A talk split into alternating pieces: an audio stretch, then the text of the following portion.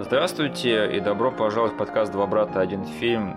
Я не буду сейчас делать свое традиционное интро, потому что у нас эпизод чисто для фанатов этого подкаста и для, ну не фанатов, а для приверженных слушателей.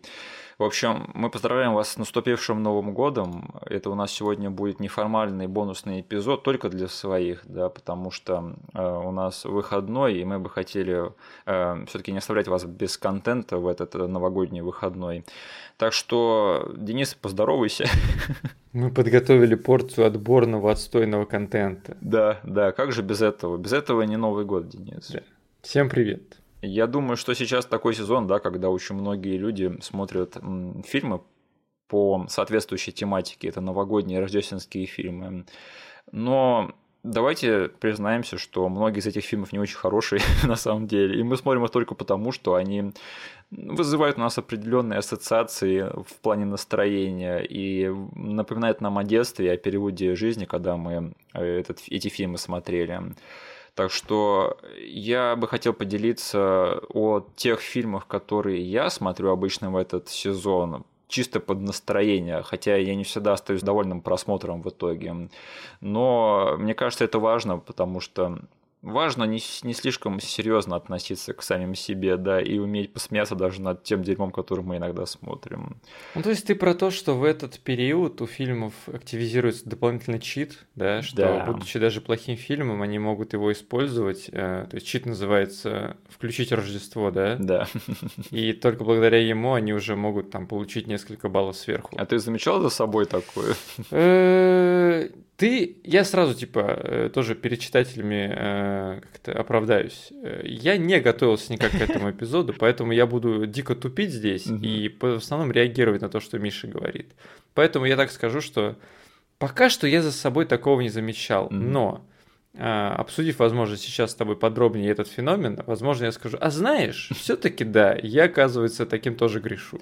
Ну, просто знаешь, да, что если ты э, любитель кино, да, то я, наверное, повернутый на кино. И угу. я просто, у меня уже исторически сложилось так, что я в декабре организовываю свой кинопросмотр таким образом, чтобы в него попадало как можно больше рождественских фильмов. И каждый год я суюсь в этот список, да, что в него добавить, и обнаруживаю, что хороших рождественских и новогодних фильмов не так уж и много. И поэтому дежурно пересматриваю некоторые те фильмы, которые я не сильно люблю, но которые все-таки во мне теплые чувства вызывают только благодаря тому, что они происходят в новогодней атмосфере. И ко всему этому я обязан добавить э, очень важную информацию, особенно для наших слушателей, которые сейчас будут э, с нами в этом эпизоде, то что ты не только там повернутый на кино, но и в нашей паре, да, с тобой, ты повернут еще и на Рождестве и Новом году. Да, да, то есть если ты Скрудж, да, то я призрак настоящего Рождества. Именно. Я типа, э, мой параметр э, люблю Рождество э, по сравнению с твоим дико в нулях. А, Денис, что с тобой не так? Со мной все хорошо, это с тобой что-то не так. Это с тобой в какую-то языческую фигню. Как ты можешь отказывать себе в э, праздничном настроении, даже не на рождественском, а хоть новогоднем? Ну, come on, это же великолепный сезон, замечательное время года. Как можно просто не сидеть и не кайфовать от одного этого факта? Не знаю, мне и так хорошо. Да ну тебе. Я сейчас пойду проведу сектантский обряд языческий, да, чтобы тебя посетили три призрака в это 31-е. Вот ты меня доиграешься, чувак, доиграешься. Или я тебя доведу до суицидального эпизода, да, и чтобы пришел ангел и показал тебе, каким бы мир был, если бы ты не рождался. Вот это был бы, вот это был бы денек, конечно. Ладно, тогда переходим к э, теме сегодняшнего эпизода. Это отстойные рождественские или новогодние фильмы, которые я все равно люблю. И первый, конечно же, мне приходит на ум «Один дома три». Фу, ты увернулся от пули, Миша. А я все думаю, да, как у кого пульс повышается по ходу этой фразы, такой стоп, что он говорит, какую часть он назовет. Особенно я, который должен весь этот выпуск реагировать на твои э, вбросы. Да. У меня за эту миллисекунду такой сценарий в голове пролетел, типа, что я должен буду говорить я уже встал в защитную позу и был готов защищать, типа, мой любимый фильм на Новый год. Э, во-первых, э, знаешь, что третья часть «Одного дома», она сейчас воспринимается и правда с ностальгией по сравнению со всем тем, что было после нее. Это забавный факт, да. То есть, сколько там сейчас? Шесть частей? Я, я не в курсе. Я знаю, что была одна после этой, где там грабители играли, кажется, Мисси Пайл и Френч Стюарт. Потом еще была та, на которую сделал обзор Бэткомедиа. Да. Я не знаю, было ли что ли после нее, но я знаю, что недавно была еще одна новая версия одного дома, совсем-совсем мразотная, да, на Disney Plus.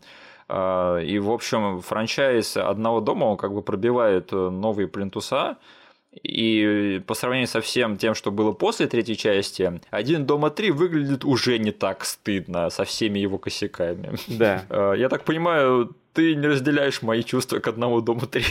Ну смотри, для меня да. лично все еще маловато, что эта франшиза натворила с собой, для того, чтобы начать с ума сходить по третьей части. Но а, там немножечко окунемся в историю. У нас черт возьми, была кассета с этим фильмом. Да. И мы с тобой смотрели этот фильм, наверное, больше, чем она тогда этого заслуживала. И до сих пор заслуживает. Вот. Но я помню, что этот фильм в детстве смотрел реально, ну, много раз. Да, да, то есть это все таки в какой-то момент стало классикой моего детства, хотя я даже тогда понимал, что это вообще рядом не валялось с первой частью. И знаешь, что на самом деле «Один дома три» — это стандартный детский семейный фильм того времени – которому не посчастливилось называться «Один дома три». То есть, если бы этот фильм назывался «Парень с э, радиационной машиной» да, на Новый год, с радиоуправляемой. Радиоуправляемой машиной. А не нуклеар машиной. С радиоактивной машинкой на Новый год. То э, э, у этого фильма была бы намного менее дурная слава. Э, и еще я, не знаю, возможно, я сейчас совершу большое кощунство, и нас заклюют в лайк-баре, который никто не увидит, да, и в комментах. Но я скажу следующее. Я не люблю «Один дома два». А, ты его всегда не любил? Или ты его стал не любить после того, как на тебя снизошло озарение? Я стал его не любить постепенно, как я начал понимать, какой шедевр первый «Один дома», и что второй «Один дома» — это реально просто коммерческая копирка первой части. Это один из тех сиквелов, которые я терпеть не могу, которые буквально пошагово делают все то же самое, что первая часть, но просто делают это больше, громче и не обязательно лучше. Почему ты это не произнес на эпизоде с охотниками за привидениями? Ну, потому что охотники для привидения для меня это не такая нефигическая классика, как один дома первый, понимаешь? Да, просто я считаю, что один дома первый это прям вот шедевр. То есть это прямо ну, реально очень хорошо сделанное кино. Ага. А, я не могу сказать такого про не охотников за привидением первыми, хотя мне этот фильм нравится, и вторых. И про один дома два я, я категорически не могу такого уже сказать. То есть, угу. на самом деле, просто правда в том, что для меня Вторая и третья части одного дома, они не так уж и далеки друг от друга. Что? Вторая лучше, потому что в ней больше продакшн value. То есть видно, что третий, он более такой нищебродский сделанный, более скромный. Но во втором «Один дома» там хватает хайлайтов, которые немножечко превозносят. Но я не могу этот фильм смотреть так же, потому что просто я вижу в нем, что это просто первая часть худшая сделанная. Но в нем есть такие моменты, как, например, там э, встреча с его мамашей у елки, например, да. Угу. И еще э, вторая часть одного дома породила, наверное, мою любимую рождественскую песню которая тоже насквозь коммерческая, да, но тем не менее она офигенная. Это песня Darlene Love All Alone on Christmas. Я обожаю эту песню. Угу. И именно эти моменты, наверное, все-таки для меня превозносят это на, третий, на третьем одним домом. Но в остальном, на самом деле, как такой перезапуск э, и попытка снять одного дома без Маклей Калкина и мокрых бандитов. Я не знаю, не так уж и плохо, хотя плохо, да, все равно, но не так уж и плохо, как могло быть. Этот фильм просто уходит в не в те дебри, да, там что-то завязано на каких-то шпионских играх, это вообще э, не в туда. То есть он начинается довольно-таки приземленно, но в третьем акте все равно сваливается в мультяшный слэпстик. Это, это жуткое дерьмецо, да, но как бы я не могу ничего с собой поделать. Я смотрел это, это дерьмо в детстве, до сих пор иногда есть настроение его пересматривать, о чем я потом жалею всегда. И еще э, Скарлетт Йоханссон в этом фильме есть. Вот это лол. Все с чего-то начинали. Да. А, вот, а, дальше еще один дерьмовый фильм рождественский, который я люблю. Сейчас меня опять порвут вторую задницу за то, что я это скажу. А, возможно, даже будет шоком для тебя, Денис. Но... Я готов. Реальная любовь. А, Я не знаю, вот, знаешь, есть же очень много людей, которые этот фильм обожают, да. Ну, конечно. Но есть очень много людей, которые этот фильм ненавидят. А серьезно? Да, да, у этого фильма есть очень-очень большой пласт зрителей, которые терпеть не могут. Блин, я не знал об этом на самом деле. Я вот на самом деле вот сейчас уже не знаю, что думать об этом фильме, потому что я примерно вижу, откуда идут все люди, которые этот фильм не любят, но в то же время этот фильм для меня настолько слился с понятием Нового года и Рождества, что я просто не могу себе отказать в удовольствии время от времени его пересмотреть в этот э, праздник. При всем том, что я осознаю, что в этом фильме есть очень, очень странные моменты, и что он довольно-таки тонально несовместим, то есть он тонально не постоянен вместе с собой. Мгм. Потому что там есть вот моменты, как, например, знаешь, этот э, знаменитый момент, где Эндрю Линкольн приходит к Кире Найтли, да, и ей э, знаками показывает, что он ее любит. Конечно. Ну это же полнейшее сталкерство. Учитывая, что она девушка его лучшего друга, и его лучший друг остается в невидении обо всем этом. Это добавляет всего, всей криповости этому моменту. Но именно для этого у нас есть киноязык, который может обернуть любую э, криповую ситуацию в, не знаю, в обертку саундтрека, в обертку реакции актеров, в обертку милых фраз на этих табличках, что человек не хочет думать о том, что если бы такое случилось с ним в жизни, ему бы не захотелось, чтобы с ним это случилось в жизни. А потом этот человек делает все то, что происходит в фильме, да, и понимает, что, черт подери, лучше бы это не происходило со мной в жизни. Да. И опять же, вот эта вот э, история с Лорой Лини, да, что она э, не сходится со своим любовным интересом в конце фильма, она остается со своим душевно больным братом в психушке. Вот непонятно, что из этого фильма как бы должно заканчиваться как сказка, да, а что реальностью, потому что там есть совсем оторванные от реальности моменты, как, например, этот чел едет из э, Англии в Америку, да, и становится там ловеласом. И из какого фильма это вообще взято? Да? Американский пирог. Именно. И ты сопоставляешь вот эту вот историю с сюжетной линией, с Лорой Линией и ее братом. Вообще, кто это писал, кто это добавил в один и тот же фильм, и что это делает вообще в одной и той же сюжетной конве. Так что я люблю этот фильм, да, но, опять же, каждый раз, когда я вижу, что есть человек, который его ненавидит, я отношусь к этому с полнейшим пониманием, потому что я понимаю, как этот фильм можно не взлюбить. Интересно. Ну, на самом деле, все вот эти нестыковки я всегда видел, Да. Но этот фильм никогда не был у меня в каком-то листе. Да, мне кажется, тебе всегда было плевать на реальную любовь. Я открыл для себя его в интернете как в классику, на самом деле. Мгм. То есть я вот встретился с той группой людей, которые превозносят этот фильм. Со мной. Возможно, Да. да, короче, ты был в их числе.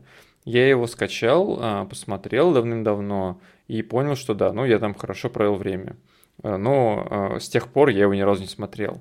И с тех пор я каким-то чудом пропускал всех людей, которые хейтят его. А сейчас, там, послушав тебя, я понял, что в нем реально есть за что его можно при желании очень жестко разносить каждый раз, когда кто-то о нем начинает говорить. Да, просто у этого фильма у него сейчас такая, а, не знаю, слава и прямо статус прямо ультимативной рождественской классики, Да. что как бы этот фильм, если его любят, то его любят прямо всей душой. И этот фильм прямо пытаются превознести как нечто такое, фундаментальное какое-то произведение. Но в то же время, если на него посмотреть критически, ты начинаешь замечать очень-очень много странных моментов, да. Там интересно, что сценарий для всего этого фильма написал один чел. Это же Ричард Кертис у нас, да. И режиссер этого фильма, да. Да, он написал этот фильм таким образом, что у него было множество заготовок для отдельных романтических комедий, но он понял, что его, ему на это всей жизни не хватит, и поэтому он скидал их всех в одну рождественскую комедию. Мгм. И таким образом получился вот такой вот странный фильм, но тем не менее, и за что я люблю это, кино, это все-таки Хью Грант в роли премьер-министра, это, мне кажется, лучшая история в этом фильме. Мгм. И есть очень много таких теплых моментов, тем не менее, за что этот фильм я все-таки тоже пересматриваю. Но опять же, у меня к нему такое отношение, что типа, если на него кто-то злится, да, то я могу это понять и могу это принять. Окей, засчитано, Миш. А- Отбрехался. Далее, а, азартные игры с Беном Аффлеком. О, ну тут меня тоже записываю в свидетели азартных игр. Ну, в общем, мы с тобой целый подкаст запилили на эту тему и два года назад. И Да. с тех пор, я думаю, мое мнение не поменялось, потому что в этом фильме до сих пор есть что-то для меня уютное, и я до сих пор время от времени хочу на 1 января одеться в Санта-Клауса и пойти раскладывать пачки денег по почтовым ящикам. Паф, паф, сей. Паф, паф, сейф. И еще дайте-ка мне горячего шоколада и грёбаный пирог с орехами. Это, ну, если, типа, хотите нашего развернутого мнения, просто пройдите в наш выпуск по этому фильму, но там этот фильм есть за что, и его очень легко пинать. Да, конечно. Мы, собственно, сами попинали его, да. Вот. Но я ничего не могу с собой поделать. Это классика моего детства, и этот фильм навсегда со мной в новогодний период. Блин, я до сих пор помню, как я ржал, когда мы записывали этот эпизод. Это, по-моему, один из первых разов, когда у нас получился реально угарный подкаст. И я помню, я там больше смеялся, чем рассказывал про что этот фильм, как там играет Бен Аффлек. А, ну и, конечно же, а, еще следующий, следующий дерьмовая классика моего рождественского пантеона – это Фред Клаус, брат Санты с Винсом Воном в роли брата Санта-Клауса. Фред Клаус? Ты не смотрел это кино, нет? Я его, кажется, даже не смотрел. Короче, знаешь, вот есть несколько фильмов, которые завязаны на том, что они все пытаются объяснить мифологию Санта-Клауса и пытаются рассмотреть, как бы вообще его предприятие работало бы в практическом смысле. Да. Угу. Например, весь фильм «Санта-Клаус» с Тимом Алленом и «Эльф» с Уиллом Ферреллом. Да. И, в общем, у всех этих фильмов у них одинаковые третьи акты, что нам надо спасти Рождество, у нас мало времени, нам надо успеть... А то там подарки не успеют раздаться, да? Не успеем раздать подарки, и Рождество будет похерено навсегда, дух Рождества. Угу. И, в общем, из всех этих а, фильмов я предпочитаю Фреда Клауса и его третий акт, где они спасают Рождество в попыхах. Подожди. Да. Сказал ли ты сейчас, что Фред Клаус лучше, чем Эльф? А, мне нравится Фред Клаус больше, чем Эльф, да. Интересно. Потому что я помню, я смотрел Эльфа, и мне очень понравился этот фильм. Он нормальный. Ну вот серьезно, это эльф это чисто американская тема, на мой взгляд. Это фильм, который у нас не сильно прижился. И я очень, ну, да. я очень удивился, когда я в эру интернета стал слышать, что этот фильм воспринимает как рождественскую классику, потому что для меня этот фильм всегда был э, среди отстойных рождественских классик. Угу. Но потом я поддался этому давлению, посмотрел эльфа, и он оказался именно тем, чем я ожидал нормальным фильмом. Угу. Но Фред Клаус для меня вот из таких вот э, фильмов такого пошиба, он для меня все-таки немного ярче, потому что, не знаю, может быть, я люблю Винса Вона, да, хотя и Уилла Феррелла тоже люблю. Ну да, я вот только хотел сказать, что для меня там основным достоинством фильма «Эльф», да, угу выступает, конечно же, Уилл Феррелл. Он чуть более сделан с классом, с каким-то мастерством эльф, да, то есть Фред mm-hmm. Клаус это более такая попкорновая, трэшовая поделка. Mm-hmm. Ну, не знаю, в нем есть что-то более такое лайтовое, что мне легче смотреть, чем эльфа, то есть Интересно. я бы лучше включил Фреда Клауса. Ну, а Санта-Клауса с Тимом Алленом я вообще не, не смотрю, не пересматриваю, и он мне не сильно нравится, потому что... А он очень популярен на Западе. Не знаю, мне кажется, Тим Аллен, он делает все фильмы одним своим присутствием дешевле в моих глазах не, не могу отделаться от этого впечатления. Так, эм, Кевин Спейси есть в этом фильме. Он играет козла, который пытается э, аккредитовать э, службу Санта-Клаусу и пытается ее закрыть. Э, а самого Санта-Клауса играет Пол Джамати. Вот это кадр. 2021 год. Это когда из просто одной строчки в актерском составе можно сделать повод. И Луда Криса в роли эльфа-диджея в этом фильме. Эльф-диджей. Э, мне нравится, что все люди, которые снялись в этом фильме, они практически все снялись только ради денег, и это очень-очень заметно. А кто там играет Санта-Клауса? Пол Джамати. Пол Джамати. И, Денис, еще такой странный момент. Знаешь фильм «Отец молодец» с Винсом Воном? Э? Одна из последних настоящих комедий с Винсом Воном. Он там играет чувака, который сдал в банк спермы очень-очень много образцов, и у него, в общем, в результате там миллион детей есть. Delivery Man. Да, да. Я не смотрел этот фильм. Ну, короче, в этом фильме Винс Вон играет man child а, у которого есть э, любовный интерес, да, который играет Коби Смолдерс. Там Крис Пратт снимается. Крис Пратт. Там, в общем, интересный каст. Но, вообще, там Коби Смолдерс играет подружку Винса Вона, которая работает полицейской. И она от него требует, чтобы он поскорее повзрослел, да, взялся за мозги и отрастил ответственность. Угу. Короче, во Фреде Клаусе Угадай, кто играет любовный интерес Винса Вона, мэнчайлда, которому надо отрастить ответственность, и кем она работает? Ну, она коп? Она полицейская, которая выписывает штрафы, и ее играет Рэйчел Вайс. То есть, э, прикинь, что это за паттерн вообще, что Винс Вон играет мэнчайлдов с подружками-копами?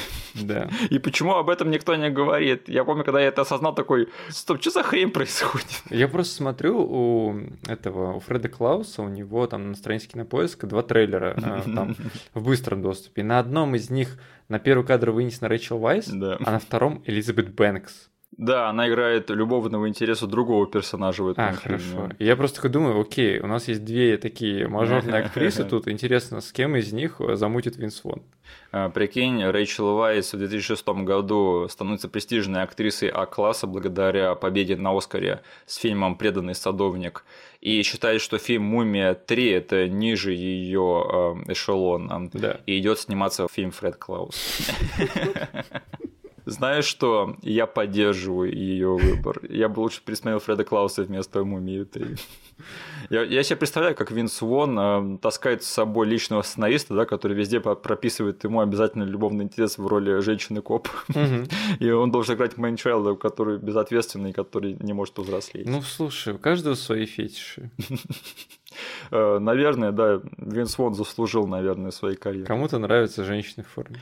А, И да, еще последнее, что я скажу, это что среди вот попыток как-то осмыслить вообще м, производство подарков э, компании Санта-Клауса, да, и как его служба может быть логически устроена. А, Лучший пример – это а, мультфильм «Артур Крисмас», который у нас называется «Служба Санта-Клауса», кажется так. Мгм. Очень-очень недооцененный рождественский мультфильм. Вот прямо, не знаю, один из лучших, что я открыл для себя вот уже, не знаю, в последние там лет 5-6. То есть, Хм. я- если вы не видели, очень рекомендую. Очень-очень а, очень теплый, очень семейный, очень добрый и очень крутой зрелищный мультфильм. Намного лучше, чем последний мультфильм про Санта-Клауса, который почему-то всем понравился с Netflix, Клаус. Мгм. Намного-намного лучше. О, Денис, есть ли у тебя дерьмовые рождественские фильмы, которые ты любишь? Ну да, конечно, получается один дома два. Один дома два, понятно. Как мы выяснили с тобой сейчас. Как думаешь, меня все уже ненавидят, все от нас уже отписались? Ой, ну я надеюсь, мы можем на данный момент отбрехаться тем, что подробности, возможно, когда-то всплывут у нас в специальном выпуске по этой франшизе. Я просто понимаю, да, почему люди не воспринимают это так же, как я, потому что у всех они слились друг с другом. То есть для них, э, как и для меня раньше, один дом и один и два, они шли просто в комплекте, да. То есть ты смотришь их а, разом, обе части, и они, по сути, неотделимы друг от друга.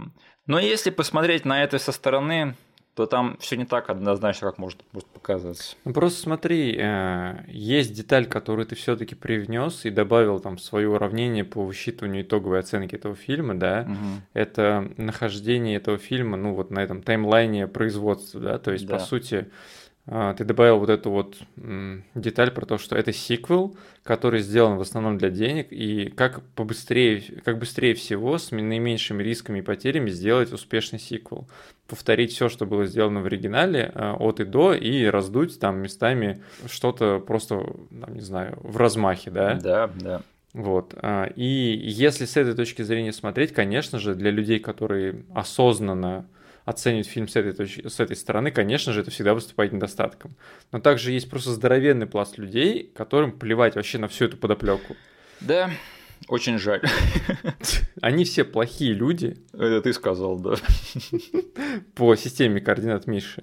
Да не, просто и первый «Один дома» это тоже коммерческий проект, да, понятно, это большое семейное кино, там под Рождество выпущенное еще, но я просто уважаю его в художественном плане больше, потому что я могу себе представить, что они не знали, что они снимают, они не знали, как хорошо у них получится. И именно поэтому этот фильм для меня выглядит намного более искренним, чем вторая часть, где они уже знали, что работают, и просто это повторили. Он больше выступает как какой-то, ну, не знаю, прыжок веры, да? Да. То есть они не знали, что эта формула настолько себя классно покажет. Так что, если для кого-то это, не знаю, ну- нужно утешение, то что я, я не люблю «Один дома два», потому что я слишком сильно люблю первого «Одного дома».